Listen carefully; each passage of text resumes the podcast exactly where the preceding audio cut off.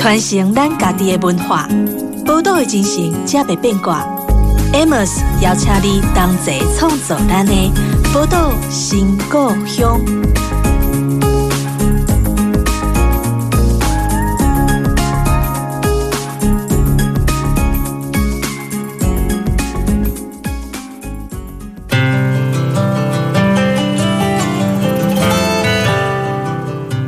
欢迎光临宝岛新故乡，我是 Amos。这个节目呢，在每个礼拜天的宝岛联播网播出哦。那呃，这个节目除了在广播电台可以收听到之外呢，你也可以在各大的 Podcast 平台搜寻“宝岛新故乡”，都可以找到这个节目。那今天呢，我们邀请的这位来宾，其实也是呃很久之前就认识的一个朋友，只不过说当初各自在职场所在的位置啊、都不太一样。只是没想到绕了多年之后，就发现哎，大家最近在做的事情开始慢慢有点接近，有点像了哈。那今天我们邀请到的就是在基隆经营一个共寓。这样一个品牌的黄章骐，Amos，各位宝岛联播网的听众，大家好，我是基隆共寓的品牌负责人，呃，我叫黄章骐 Nelson。之前我们认识他的时候，我那时候还在经营一个从历史建筑改造成的这个文创基地，然后呢，呃，Nelson 那时候刚好从他的第一人生，好，可以这样讲吗？好，从第一人生退下来。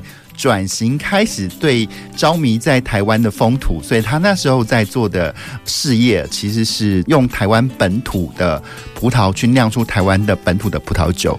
那其实，在酿酒这件事情，在此时此刻来看，在台湾来说，其实还蛮常见的。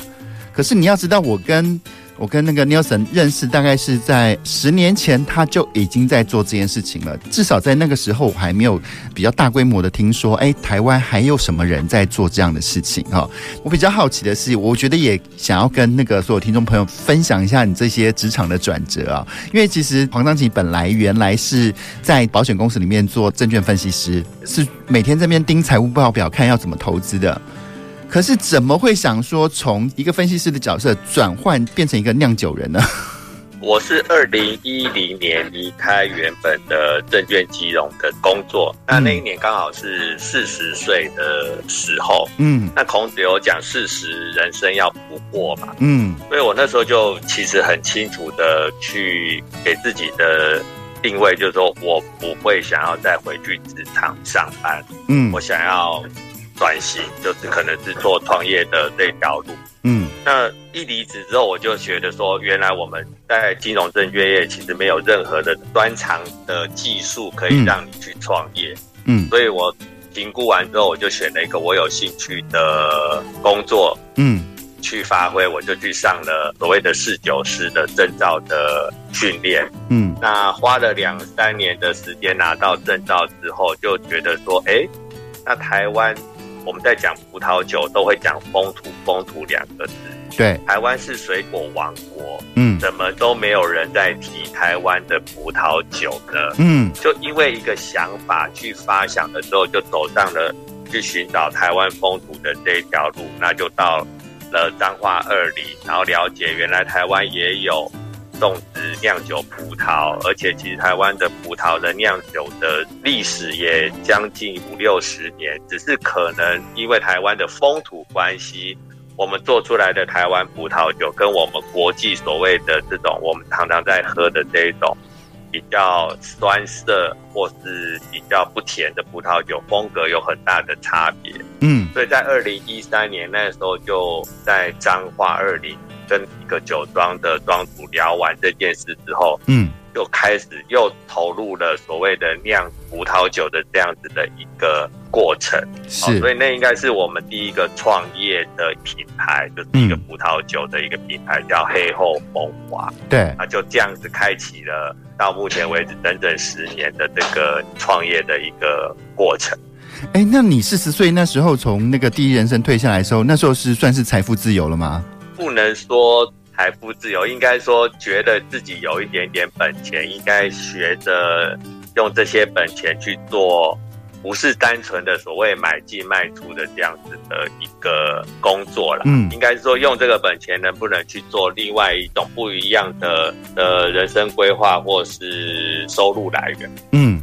那可是另外一件事情哦，就是如果说那时候你对葡萄酒有，兴趣的话，可以猜想，就是你之前可能就是一个葡萄酒的 fans，对不对？就是很喜欢喝葡萄酒。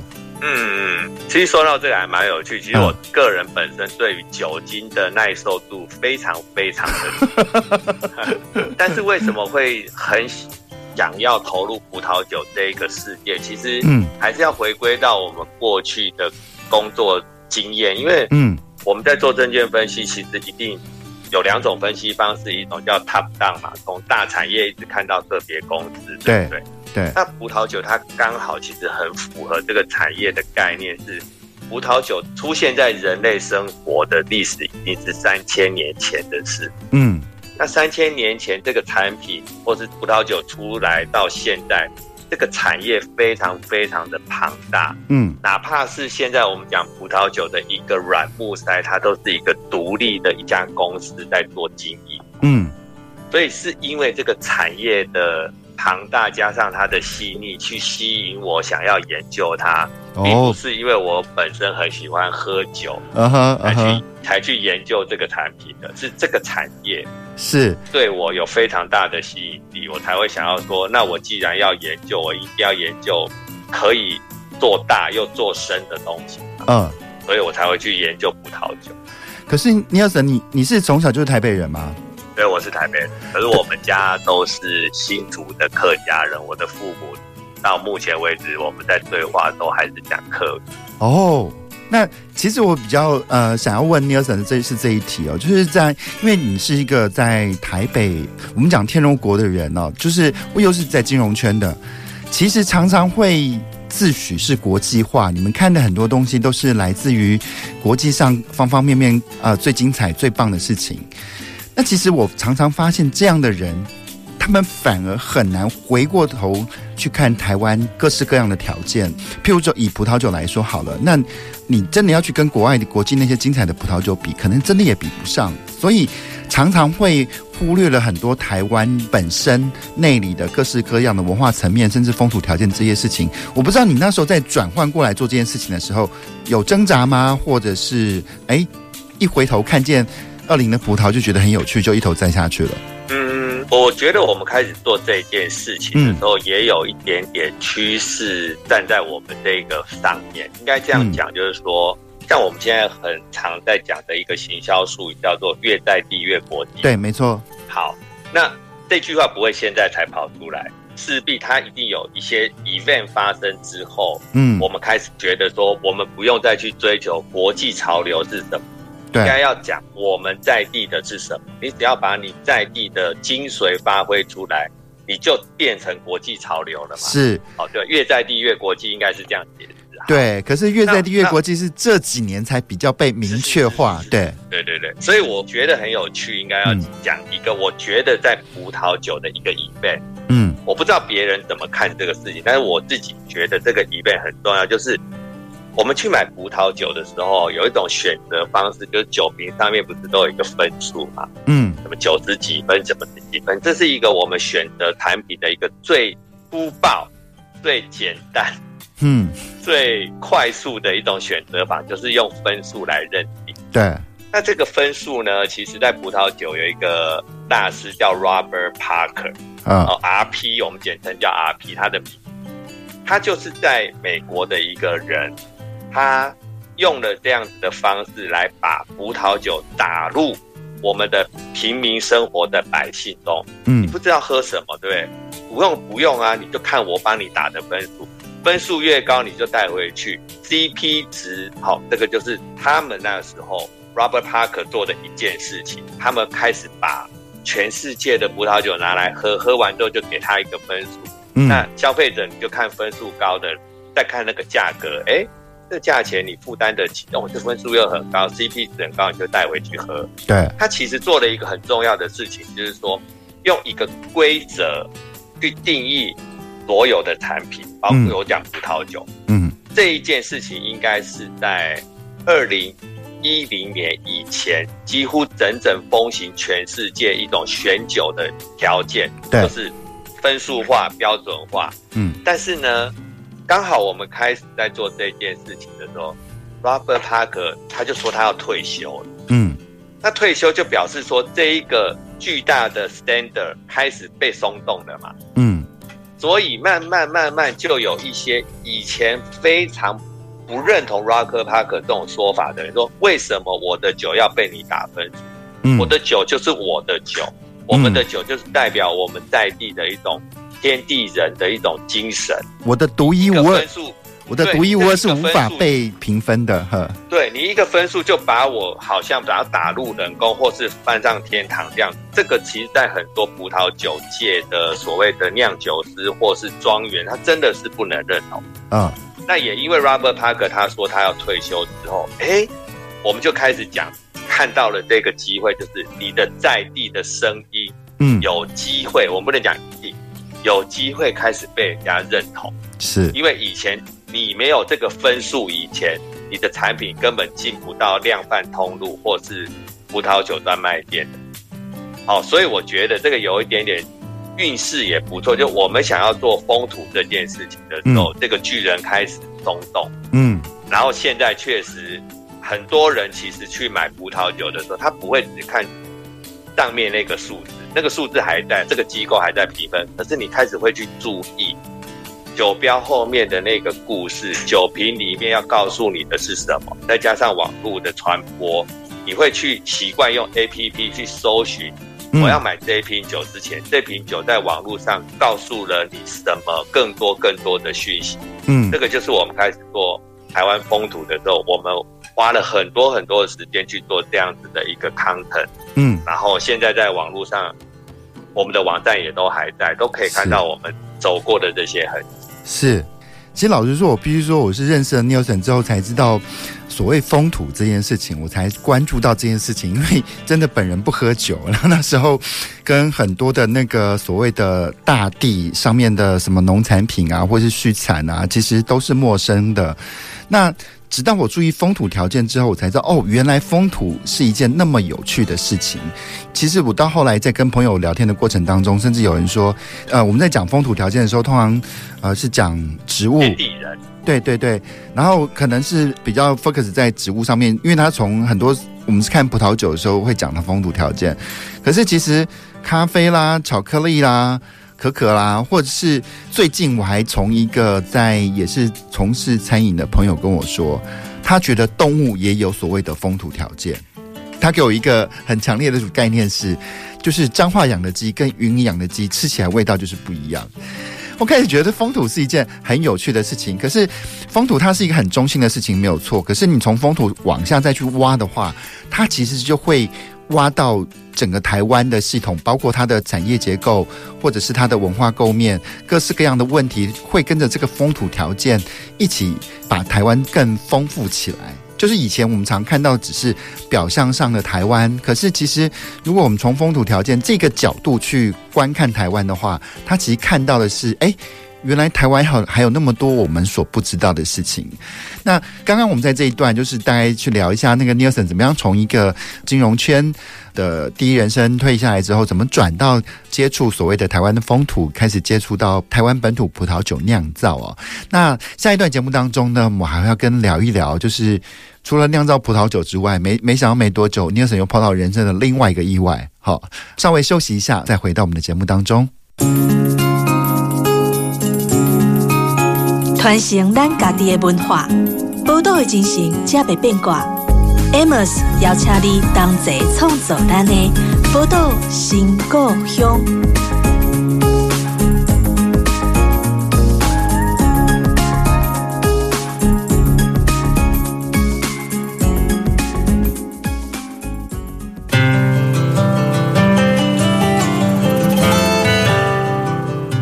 欢迎回到《宝岛新故乡》的节目当中，我是 Amos。今天呢，在我们节目中邀请到来宾是在呃基隆共寓品牌的这个主理人哦，黄章琪 Nelson。那他也是就十年前认识的一呃一个好朋友啊。我们刚才在第一段节目中有聊到，他开始怎么样从他的金融圈，从金融工作开始转向呃台湾本土。葡萄酒的酿造，可是殊不知没多久啊，就是在一场意外之中，他意外的就来到了基隆，应该算是意外吧，尼尔森。当时是一个非常大的意外，甚至一度有觉得说，我是不是选择创业这条路其实是不正确的？那不正确？为什么？嗯，应该说十年之后，我我现在在基隆在想这件事情的时候，当二零一三年来基隆的意外发生的时候，其实确实那刚开始的半年，其实我自己觉得我在整个人生的一路走来都没有遇到这么大的挫折过。哦，那么惨烈，在股市里面进进出出，看到那个数字的变化，其实看久你会麻木嘛。比如说你今天的数字跟明天的数字，它其实二十四小时之后就不见，就重新更新了嘛。因为九点开盘，一点收盘嘛。嗯。但是如果你在创业上面的时候，当你有一个数字很大的剧烈变化的时候，不要讲赚钱，我们应该讲赔钱。嗯。其实你会发现，它赔掉的不是你的看得到的那个数字，你可能赔掉的是你的家庭。嗯。的朋友圈，嗯，然后你自己，甚至很多人连自己都把它赔掉的，哈，就都选上了一个我们不想要看到的那条。那二零一三年那一年，我去基隆的时候，确实是满怀的一个觉得说这是一个很好的创业机会，嗯，找到了一个很强的伙伴，嗯，然后可能也因为是这样一厢情愿的想法，可能在评估就没有那么仔细的情况下。我们投入了进去之后，不到三个月的时间，那个负责人就人间蒸发了。对对，然后就丢下了一堆负债留在那边，让我们来收拾。那那个时候，我确实有做了一件事情，就毕竟很多朋友是看到我们过去可能在股票上面的一个成功的。模组，他们也跟着我们投入了这个事业。是，那我那时候第一件做的事情，就是先把自己所有能够拿出来偿还的现金，先把朋友信赖的这件事情先解决掉。那解决掉之后，就变成是这个负债就我扛了嘛。嗯，我扛了之后，我就在基隆开始去思考，说我要选择是放弃，嗯，还是继续把它做下去，想办法把这个窟窿。慢慢把它补回起来。嗯，那当时候，我觉得现在要讲到我在基隆的第一个贵人，就是我们现在的伙伴，叫王小芳小姐。嗯，那她是原本那个公司很资深的员工。嗯，那其实我刚去基隆的时候，跟她几乎没有什么交流。但是负责人，呃，人间蒸发之后，她留下来处理公司这些员工善后的事情，她就跟我说。如果我想要在基隆继续重新站起来，他觉得他可以帮我一些事情，嗯，然后也就看我愿不愿意。那我那时候就想说，对啊，在哪里跌倒，在哪里站起来，所以我就留下来了。然后就也很感谢王小芳，他就一路陪我们走到现在，那让我们可以重新站起来，就是我们在基隆的第一个品牌，哈，叫做阿里棒棒，对，哦，就是。飞软香肠，嗯，飞软香肠就一个这么简单的东西，阿里棒棒这个品牌加上一个产品叫飞软香肠，我们就一路做到现在。好像看我们在基隆做很多事情，真的就靠一个这个东西，我们就活活活过来了。嗯哼，对，这就我们在基隆的二零一四年的这样一路走来的一个开始。那你那段黑暗期大概撑了多久？坦白来讲。这个负债的窟窿到现在是还没有补补完嘛？因为你不断还要再投入，嗯、然后你补了又投，补了又投。我觉得数字不会是我们现在很在意的那个东西。我应该讲的是说，那个心情的转折应该是花了两三年。当我留在基隆，我发现基隆有更多潜在的，就像我们讲找股票找潜力，那种心情一样。当我发现基隆有很多潜力的时候，那个雀跃的心情，其实就慢慢会把以前那一个失望、悲观的感受慢慢就淡化掉。所以现在，现在我在回想六七年前发生这件事情的时候，现在好像又觉得说，如果当初不是因为那个事情，我绝对不会来基隆的嘛。对。可是现在就觉得我在基隆。能够有那么一点点成绩，是不是也要感谢当初他让我们先蹲了？对，先蹲之后，现在才能后跳嘛？是，对，所以也不知道啦。就是我们再继续看下去，说，也许十年之后，或是二十年之后，这个当这个民法的债权不见的时候，他会不会重新又出来了？嗯，那这个人如果二十年之后又跑出来的时候，他会怎么来面对我们？我们又要怎么来面对他呢？是。可是我突然有想到这件事，你知道吗？其实，诶，时间过得很快，一转眼是也许二十年，下次又出来之后，会不会我们在新闻上面就看到说，什么原原品牌创始人重新东山再起，然后跟我们这个新品牌在那边打得如火如荼这样哈？对，很多很多传产业都这样子嘛。是是。那我我现在突然就最近也不知道为什么就有在想这种事情，嗯。因为你碰到那个状况真的是太特别了，因为是你的合作伙伴突然人间蒸发，而且是你一个刚开始合作三个月，好，他就会人间蒸发，那完全就是在那不知所措的状况下硬扛下了呃所有的事情啊。就像你刚才讲的那个，除了那个数字之外，我觉得最怕赔掉是那个做事情的那种自信，因为一旦那种自信赔掉之后，你要在。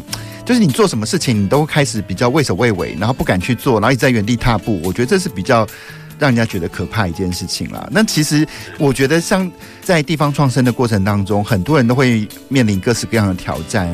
那我真的是要跟大家讲啊，什么赔掉都可以，可是你千万不要赔掉自己的自信。你看，像因为其实常在说很多创意的过程，或者是很多商业经营的过程当中，它往往正衰起病的那一刹那。就在那个死里逃生里面，对，其实像 Nelson 他在被迫在经营这个阿里棒棒这个品牌的时候，他开始也帮这个品牌做了一些转型，而且开始在基隆等于说立定了扎好了一定的根基，所以才会有今天的共育嘛，对不对？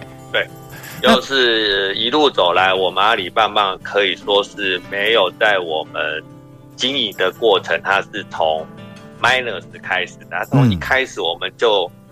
推出了我们自己的产品之后，然后也延续了原本的通路对我们的肯定，所以我们阿里巴巴一出来的时候，其实我们几乎是就直接有在我们讲的损益表上面看到的是正的数字出来，是是。那也因为有了这个正的数字之后，才会让我们后面觉得更应该投入更多，可以把基隆的人事物的美好发掘出来的想法。然后就一路走来，从食物食品，然后到我们的精酿啤酒，到我们现在的这个空间经营，好，那到后来我们可能未来还会有更多，甚至在云端上面的一种平台的想法。嗯，这都是我们一路走来，我们讲地方创生，现在大家很热的这四个字。我们活生生血淋淋的一个经验。哎，可是那个什么呃，经营加工品或把产品推到通路去，跟经营一个实体空间是完全不一样的事情。好，因为它会牵涉到很多现场管理，还有甚至在这个实体空间里面跟周遭邻里之间的关系，还有这个点位它的人流量如何，那其实是跟在经营商品通路，那其实是很不一样的事情。当初你是什么样的状况之下才开始去进入所谓的这样一个实体空间的经营的呢？呃，我们刚刚有提到我们在基隆的第一个产品是吃的东西，就是飞鱼卵加工品。嗯，那。饮食，饮食，顾名思义，你有食就要有饮嘛。嗯，那饮就又回到说，我们一开始的，我对于台湾的这种所谓的风土的这种酒类饮料很有兴趣，所以我就开始又去思考研究，说跟基隆的这个食物可以搭配的酒精饮料是什么？嗯，那我其实觉得，相较于葡萄酒来说，其实精酿啤酒可以发挥的空间就更大，然后也不会那么多，在我们在享用的过程那么多的拘束，嗯，所以我们就在隔了两年，我们就又推出了另外我们在基隆的另外一个产品，就是精酿啤酒。是，那我们的品牌叫做基隆精酿。哎，是。那既然叫做基隆精酿，你一定要告诉人家，你的精酿啤酒跟基隆有什么关系嘛？对啊。所以我们就把这个基隆产地可以拿来作为精酿啤酒的原物料，嗯，我们都试着把它开发出一个口味，嗯，那开发出这个口味的前提假设，并不是为了开发新口味而开发，而是基隆有什么好吃的食物，嗯，好吃的料理，它应该要用搭配什么样子风味的精酿啤酒，我们是这样子去设计我们的酒谱的。嗯哼，好，所以我可以跟大家分享，我们到目前为止金融机量大概有六到八个口味。对，这六到八个口味我都可以告诉你，你如果要喝我们的精酿啤酒的时候，记得拿一个什么样的食物来一起搭配。就可以去体现我们讲餐酒搭配的那个最高境界，叫 marriage，对，结婚的那个感觉。所以我们在设计我们的精酿啤酒，不是为了创新而创新，是因为。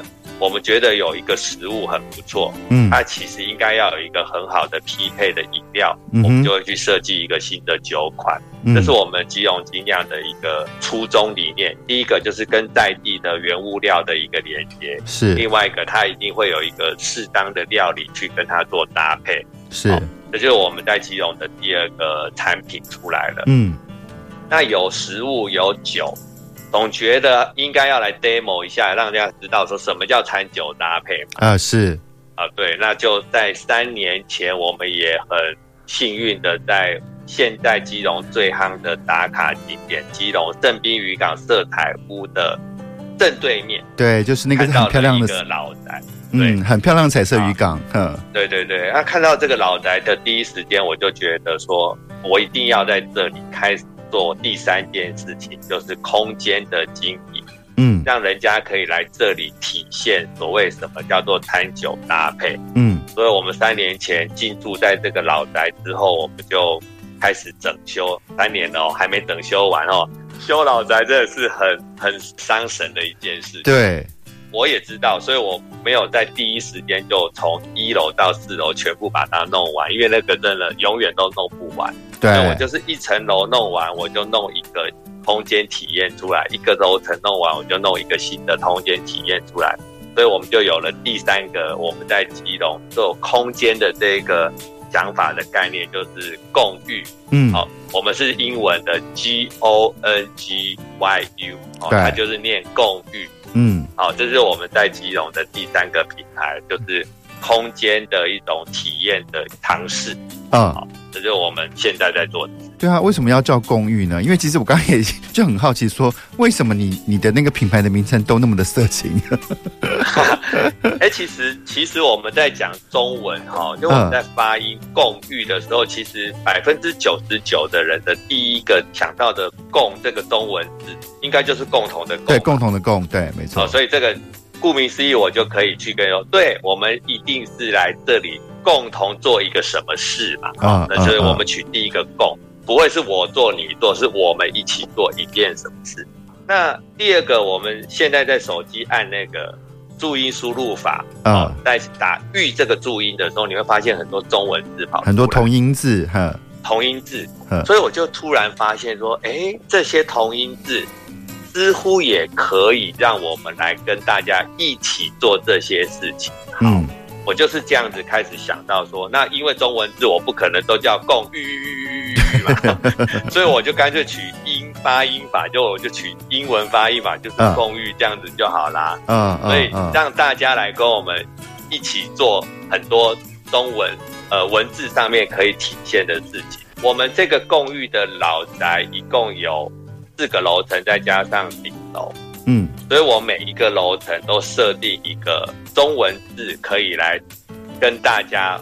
实现在这里的一种体验，嗯，比如说我们一楼，嗯，一楼我们这里是观光客最多的地方，嗯，那观光客你我是不是都互相不认识？是，所以我们的一楼我们现在就是当做遇到的地方，所以我们在一楼就设想，我们先给大家一个可以休息。然后吹冷气，然后大家在这里买一些一些很简单的饮料跟零食的地方。嗯，第一次来这里遇到，我们希望的气氛叫和乐。对，所以我们一楼现在有一个书法家帮我们提了一个字，叫“共遇和乐”，遇就是遇到的遇。嗯，这就是我们一楼的定位，希望大家来这里初次相遇，然后。平安喜乐，是是是啊、呃。那接下来在公寓这个空间里面还有哪些东西呢？我们稍微休息一下，稍后再回到我们节目当中，我们继续跟大家来分享。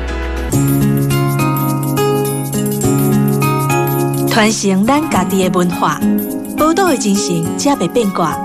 Amos 邀请你同齐创造咱的宝岛新故乡。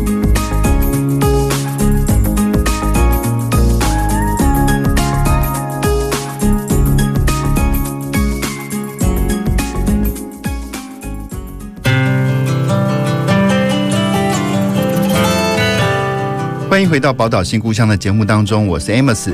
今天的节目当中呢，我们邀请到的是基隆共育品牌的主理人黄章綺 Nelson 到节目当中来跟我们聊一聊他在基隆做了哪些事情哦。那刚刚 Nelson 跟我们那讲了那个呃，在一楼他是怎么样跟人家所有的人第一次遇见，好，那个场域里面是一个遇见的场域。那在这一栋的老房子里面还发生了哪些有趣的事情呢？我们每一个楼层都有一个想要的跟大家共育的事情，所以我们每一个楼层的装修的风格跟功能性都很不一样。嗯，那我先跟大家呃预告一下，我们今年下半年会完成的第四楼，就是最高楼的那个楼层的部分的内容。哦，终于到了第四楼了。呃、嗯，我们的四楼其实是。视野最好的地方嘛，因为我们正面对正滨渔港，它刚好可以看两百七十度的海景。嗯，所以我觉得这样子的风景呢，有两种想法，一种就是任何人都可以来欣赏。嗯，另外一个就是不是 VIP 的人不能来欣赏。哦，嗯哼，好，那我们既然一楼叫做相遇的遇，那就已经表示是任何人都可以来欣赏这个。地方的时候，我们已经把一楼的这个精神放在相遇这件事情上面，嗯，所以我就开始觉得说，那我们四楼是不是应该要我们最熟悉、最认同的人独立空间？所以我们四楼做了一个很有趣、很有趣的一个空间规划，就是我们想要在四楼跟大家一起淋浴的浴泡澡这个浴嘛，所以四楼是一个一上去就要脱光光跳上去洗澡的地方吗？嗯我们刚刚前不是有讲，我们有一个产品叫啤酒。对，其实，在欧洲、捷克或是北欧，他们其实有用啤酒来做一个啤酒 SPA 这样。那我们现在就是想要在四楼把我们家的啤酒提供给我们最亲密的朋友来享受啤酒 SPA。嗯，那当然我们不能讲共，就是大家一堆陌生人在里面泡澡，不是这样的概念，是。也不可以一个人泡澡，因为一个人泡啤酒 SPA，因为它有一点点酒精的挥发，所以其实它有一点点风险性。所以我们一定是让两个人啊可以独享这个空间，或是三个人，也许是你们最亲密、最亲密，可以赤裸裸、坦诚相见的人啊，来享受这四楼的啤酒 SPA，是共浴。好，这个概念就是共同的浴泡澡的那个浴，是在这里体现出来。嗯，对，所以我们刚好就是一楼、二楼、三楼、四楼。我们在今年准备从秋天转冬天的时候，我们四楼就会有一个可以共浴的地方。嗯，对。哎、欸，那共浴的地方就是因为它景观最好，所以一边一边在洗啤酒浴的时候，一边还可以欣赏到整个正滨渔港的风光，对不对？是啊，是啊，所以。当你泡完澡，通常就会肚子饿嘛。嗯，所以肚子饿就下来我们的三楼。我们三楼是我们现在设定的一个私房料理的餐厅。是，那我们请到了在地的地方妈妈来帮大家把妈妈的最疗愈的料理端出来，让你们的身心灵在四楼泡完澡之后下来，又得到了食物的一种。慰藉，所以它是很疗愈的愈。嗯，所以我又把三楼也讲了。我们三楼定位的空间的功能就是疗愈的一个地方。可是我们疗愈的方式就是用对的食物。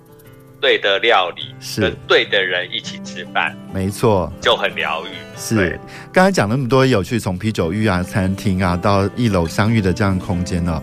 那其实因为那个 Nelson 在做这些事情，是远早于地方创生这四个字被发明或引进台湾之前了。那我不知道你之前在做这些事情就有地方创生的这样的一个概念吗？或者是说你对这个地方创生的概念到底是什么？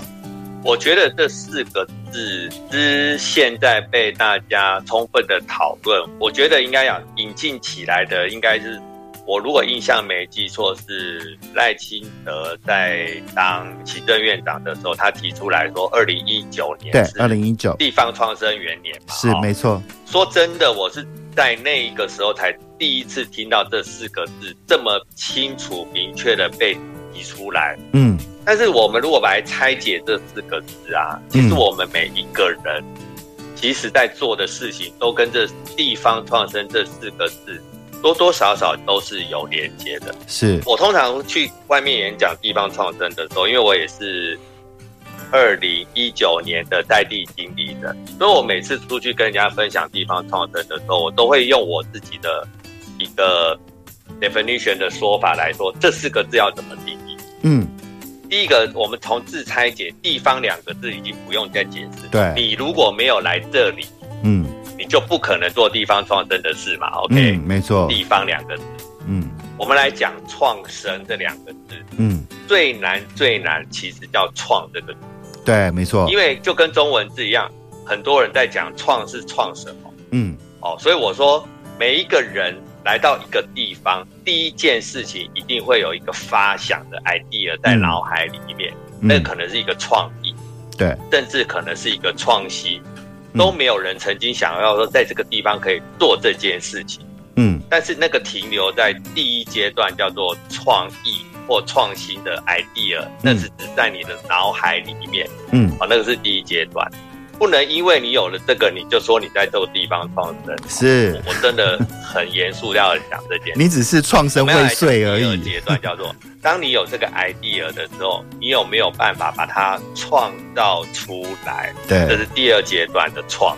对，就是把它 create 成一个大家知道你在讲什么，哪怕它是一个产品，嗯，它是一个服务，嗯，它是一个空间打造。都无所谓，重点是你有没有能力把它创造出来，那个也是才叫做地方创生的第二阶段。嗯，我讲到第三阶段，很多人到第三阶段其实就停下来。嗯，第三阶段叫做创业，你把这个东西生出来之后，你有没有办法变成一个商业模组？因为有了商业模组之后，你才能谈永续经营。是，好。如果你没有商业模组，其实我认为你前面讲的这个跟我们现在讲的另外一个很类似的名字叫社区营造，大同小异。嗯，社区营造在做的事情从头到尾就不讲商业模组。对对。可是他是不是也是跟一群人在这个地方做很多事情？对。可是你要讲地方创生的时候，你一定要变成一个商业模组。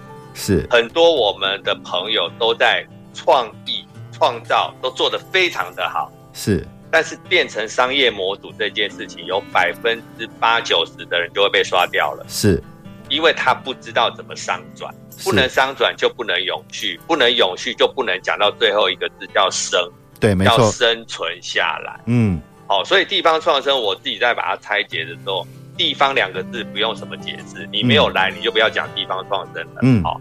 第二个是创这件事情有三阶段，嗯，从创意。创造到创业，嗯，你要走到第三阶段，你活下来了之后，你才能讲到最终生存，因为你不可能一个人在做这件事，是，所以你势必要把你的商业模组开始变成一个永续经营的概念，嗯，你开始会有伙伴。从一个人的小公司可能变成五个人、十个人，对这些东西，你才能永续生存在这个地方。嗯哼，当你做到这样子的时候，我个人认为，你或许才可以出去跟人家说你在做地方创生的事情。所以讲到地方创生，其实我会比较严肃来定义你到底做到什么程度的地方创生。是，如果你只是前三阶段所谓的创意创造。甚至到创业活养活你自己，嗯，我个人觉得你在讲地方创生都还很肤浅，因为你还没有办法证明你可以生存下来，是，然后把你这个模组扩及到其他的人一起去感受到所谓的你在做这件事情的重要性。是，所以刚刚 Nelson 在讲他的那个地方创生的几个阶段当中哦，其实生存下来是最难的。其实也不是讲说地方创生就很难啦，其实创业或是品牌，其实真正能够成功生存下来的，可能只有十分之一而已。但是我自己的观察是，很多在呃现在很多在地方上在做这些地方创生的伙伴们，可能有人有很多的非常的文化底蕴，那有人可能在设计上面或是制造产品上面也没有什么太大问题。可是我我常常发现一个最大的问题，就是他们对于财务这件事情其实没有很深刻的观念。那因为尼尔森就是从那个金融业出来的，在这个财务管理上，你有没有给我们的地方创生的伙伴们一些提点？说，哎，其实，在财务上你要注意哪些重要的步骤，跟哪些关卡你要守住？这样，我觉得很多刚开始创业的朋友们都会知道损益表的重要性。损益表顾名思义就是知道自己有没有赚钱嘛。嗯。但是其实很多企业的经营，真正更困难的，并不是赚钱不赚钱的这件事情。其实他们都会卡在一个叫做现金流量。没错，现金流量才是大问题。嗯。对，所以呢，大家要在做创业的时候，不只要去评估你做这件事情有没有赚钱，嗯，最重要的是能不能够生存下去。最重要的关键是你的现金流量是不是健康，而且是正确的。嗯，很多上市贵公司，你可以看到他们每一年交出来的财务报表，所谓的损益表。它其实没有什么赚钱，甚至都是负值。可是为什么它可以生存到现在？对啊，为什么？最主要就是他们就是有很强的能力去募资，嗯，然后拿去投入研发，嗯，然后经营，或许有可能就赔掉。可是现金流他们会有源源不绝的来源，嗯，哦，所以在做一个创业的事情的时候，不要先想赚钱不赚钱，先想。你的现金从哪里来？会从哪里不见？然后现金跟现金的进进出出的这个时间会不会产生缺口？对，哦，这就是我刚刚讲的，当很多现金缺口一出现的时候，你前面所有投入的。这些都拿不回来了，因为你就可能跳票啦，然后银行会来追债啊，哦，所以现金流务必要把它精算出来。是因为其实有很多公司，好在账面上其实赚很多钱，但是它挂了很多应收账款，可这个应收账款呢，都不是那个一时半刻可以收得回来的。而当这个应收账款跟库存现金量产生断裂的时候，其实你明明知道你有很多钱在后面，但其实你就会卡死在那里。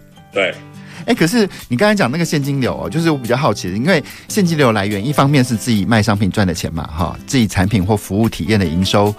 除了这个之外呢，还能从哪边找现金流？因为那些大企业他们可以从那个股票市场上面去募资，去找到很多现金的来源。那地方创生的伙伴们呢？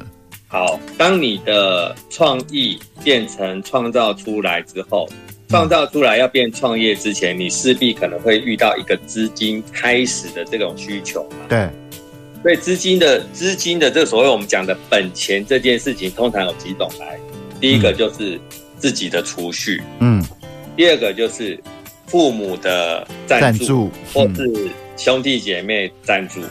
那第三个还不够，那你一定会找你的第一轮的好朋友。嗯，那有的好朋友当然也是义无反顾的支持你。那当然有一些朋友可能就是跟你会有一些借贷的条件跑出来。对，那借贷有借就要有还，是没错，所以你一定会有资金上面的比较大的一种心理压力在那里。嗯，那我们通常很多朋友第三条路会走的叫做写计划申请。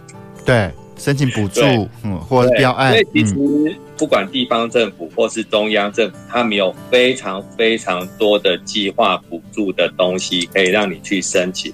我建议所有的朋友一定要尝试走这一条路。嗯，我倒不是说计划补助。不用还这件事情，鼓励大家去做，而是你在提你的计划书的那一刻，嗯，你就开始在走我刚刚讲的创意、创造、创业的这样子的一个无限循环。你要不断的检视你在做这件事情到底有没有机会成功。嗯，所以写计划书这件事情，就是开始把你创意、创造、创业开始把它 paper 化，开始 SOP 化。是，所以我觉得计划申请，你不要说什么为计划而生，嗯、其实这本来就是政府要帮我们创业的人协助的一件事情，所以不要去排斥写计划书，因为写计划书这件事可以让你的思绪跟你的行动力更具体的把它表现出来。而且，其实有时候你在写这个计划书的过程当中，其实是只是回过头在盘点你手上的资源跟你能做的事情。对，所以我觉得资金源有非常的多。那计划申请是一个，那最后一个其实就是我们讲的叫做银行贷款。所以，其实我觉得，就 Nelson 在谈这件事情 是是特别有说服力，因为你就是从那个金融圈子里面去做管理的人，所以今天真的很开心哦，就邀请到 Nelson 到我们的节目当中来跟我们聊聊他在基隆做的事情，然后他对。地方创生的概念，最重要的是，它提点我们怎么样生存下来，这些财务管理的这些重要的提醒啊、哦。今天我们就非常谢谢 Nelson，谢谢 Amos，谢谢宝岛联播网的听众。啊，这里是宝岛新故乡，我们下周同一时间空中再见喽，拜拜，拜拜。本节目由文化部影视及流行音乐产业局补助直播。